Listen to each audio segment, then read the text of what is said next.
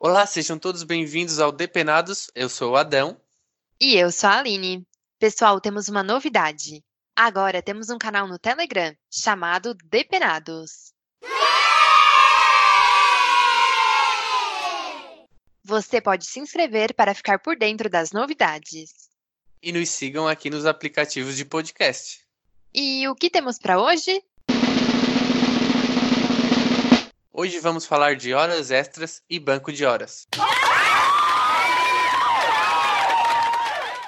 Então, conforme previsto na CLT, o empregado deve cumprir uma jornada semanal de 44 horas, correspondendo a 8 horas diárias.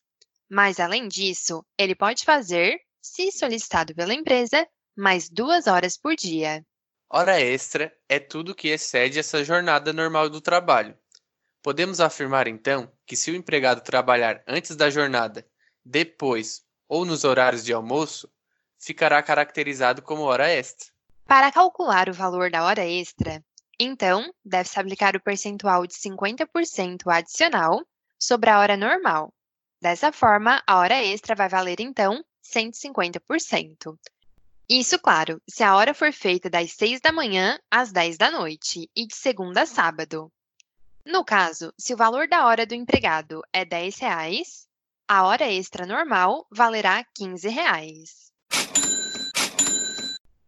Aline, mas por que só das 6 às 10 da noite? Se o empregado precisar fazer a hora extra em outro horário, não pode então?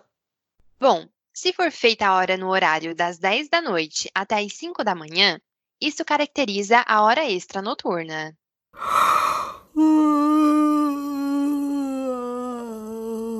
E para esse tipo de hora extra, além dos 50% normais da hora extra, deve ser pago ainda mais um adicional de 20% em cima do valor da hora extra normal.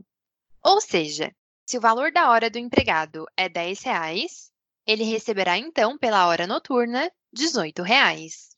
E tem também os casos em que as horas extras são feitas em domingos e feriados, onde o cálculo é feito de maneira diferenciada assim como o percentual que muda. A hora extra nesses dias tem um adicional de 100% em cima da hora normal, ou seja, o colaborador receberá dobrado por hora. Neste caso, se a hora normal do empregado é de 10 reais, ele receberá então 20 reais por hora trabalhada nesses dias. Mas nem sempre as horas extras trabalhadas vão ser convertidas em salário para o empregado no final do mês. Isso porque podem ocorrer acordos individuais ou coletivos para a implementação do banco de horas. Nessa situação, as horas trabalhadas podem ser convertidas em banco de horas.